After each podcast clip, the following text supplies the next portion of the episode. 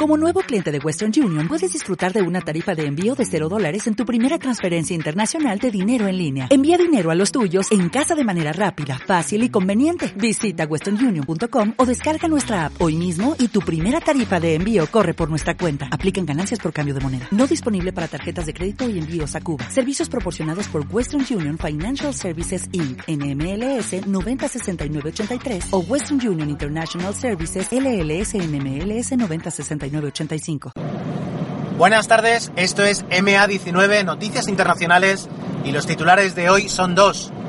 Facebook llega a un acuerdo con Naciones Unidas para poder proveer de Internet a los, a los campos de refugiados en, eh, sirios y la petrolera Shell desestima seguir realizando prospecciones en Alaska.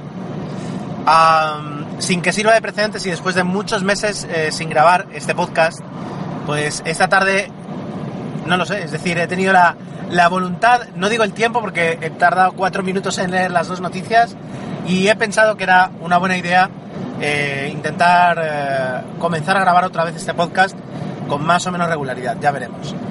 De todas formas, las dos noticias son interesantes. Eh, la primera me ha llamado mucho la atención ah, y lo que cuenta, que de hecho está tuiteado en mi cuenta, en arroba 7 es que eso, Facebook ha llegado a un acuerdo con Naciones Unidas va a proveer eh, mediante, mediante satélites internet gratuito a los campos de refugiados. El, eh, titular, digamos, la frase de Mark Zuckerberg era que un post o un like o un comentario no van a detener una guerra, pero sí pueden eh, generar un mundo más concienciado y generar una comunidad en torno a las personas que están refugiadas y necesitan eh, un nuevo, un nuevo, una nueva vida prácticamente.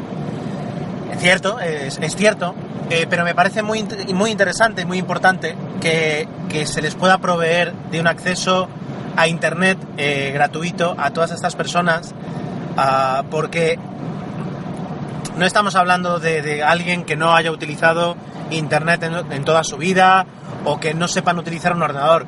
Son personas como, como nosotros, mejor dicho, nosotros somos personas como ellos eh, y, hasta hace unos años tenían sus trabajos, eh, habría profesores, informáticos, músicos, eh, administrativos y, muchísima gente con su cuenta de Facebook, sus blogs, su canal de YouTube, etcétera, etcétera.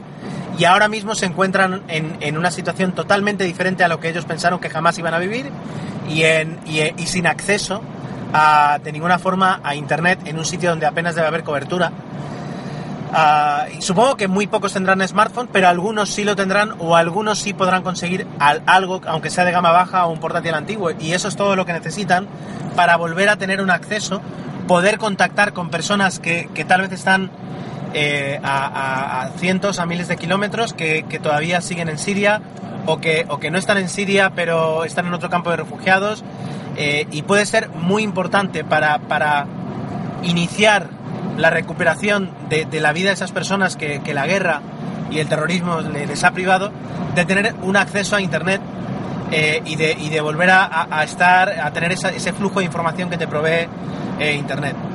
Ah, hace tiempo se supo que tanto Google como Facebook, Google estaba planeando también mediante satélites y, globos, globos de, mm, preparados de alta altitud para, para, para transmitir, globos equipados con, con, repetidores, con antenas, pues proveer de Internet en estos casos. Los críticos dicen eh, que, lo que se está haciendo en realidad es dar, crear clientela, dar, dar posibilidad a estas personas a que accedan a unos servicios de una empresa privada para luego poderles ofrecer publicidad.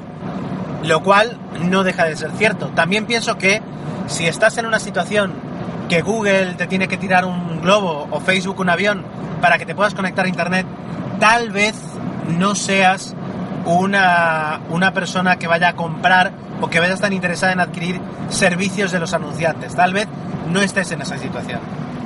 ¿Deberían ser los estados eh, quienes proveyeran de ah, estos servicios? Bueno, posiblemente sí, pero si ni siquiera son capaces de ponerse de acuerdo a la hora de, acogerles, de darles un techo y comida, eh, yo pierdo la esperanza de que sean capaces de dar internet. Y, si las empresas privadas, y en este caso gigantes, gigantes privados que, que eh, ganan tantísimo dinero y lo hacen, no digo a costa nuestra, sino lo hacen a través de nosotros, pues si les quieren dar ese servicio, eh, yo no tengo nada, nada que decir. Y eso es básicamente, bueno, además de mi juicio personal y mi valoración, lo que pone la primera noticia. Lo que pone la segunda es, más básico, y es que después de haber invertido más de 7.000 millones de euros o una cantidad astronómica similar en el Ártico, las prospecciones que ha hecho Shell en, en el Ártico de, Alaska, bueno, en la parte, en Alaska, que está en el Ártico, como se nota que estoy desentrenado con, con este podcast, pues uh, no han dado sus frutos o los frutos que esperaban y deciden que por el riesgo de la inversión, por el riesgo medioambiental y por el riesgo del daño de imagen que podrían tener si algo falla, pues han decidido eh, no continuar las prospecciones en, en, esa parte del mundo, lo cual ha sido muy bien recibido, evidentemente, por las eh, organizaciones medioambientales que habían protestado desde hace años eh, por, este, por esta inversión de la empresa anglo-holandesa, se dice así. Ah, lo cierto es que, a ver, no se van porque de repente se han dado cuenta que ah, le pueden hacer daño al medio ambiente, sino porque se han dado cuenta que no van a sacar dinero o que va a ser muy complicado que saquen dinero. Pero aún así, para, en este aspecto es una buena inversión, es, perdón, es una buena noticia. A ver, eh, lo digo yo mientras eh, me acerco a casa en un coche diésel que consume gasoil que no crece de las plantas, sino que hay que sacarlo de alguna parte, ¿no?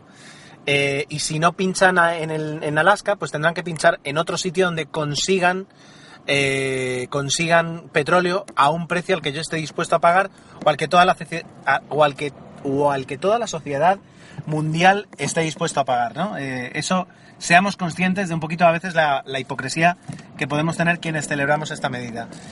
Ah, lo, lo, que ocurre es que eh, yo era pequeñito, pero todavía recuerdo el desastre del Exxon, del Exxon Valdez en, en Alaska, en, en, en, un accidente que, que, además fue en una zona riquísima de medioambiental.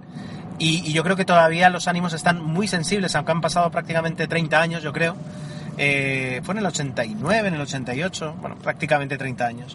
Los ánimos están muy sensibles, puedo entender por qué, y realmente en aquellas zonas que han sufrido una catástrofe medioambiental a causa de las explotaciones petroleras, entiendo que no quieran tener nada que ver con eso y hasta lo puedo apoyar. Pero bueno, eh, hasta, que, hasta que consigamos la fusión fría, vamos a tener que, buscar petróleo de alguna parte. Eso también es verdad. Y eso no lo dice la noticia, es más aséptica, pero yo he dado mi, punto de opinión. Y ya está. Eh, vamos a ver si, si puedo continuar, si le cojo un poquito el tranquillo, porque es verdad que no es lo mismo grabar un podcast de tecnología en el que vas casi casi improvisando que otro en el que tienes que relatar noticias y de hacerlo de alguna forma uh, correcta. En fin, esto es lo que esto es lo que hay y, mañana veremos si hay más. Un abrazo y muchas gracias.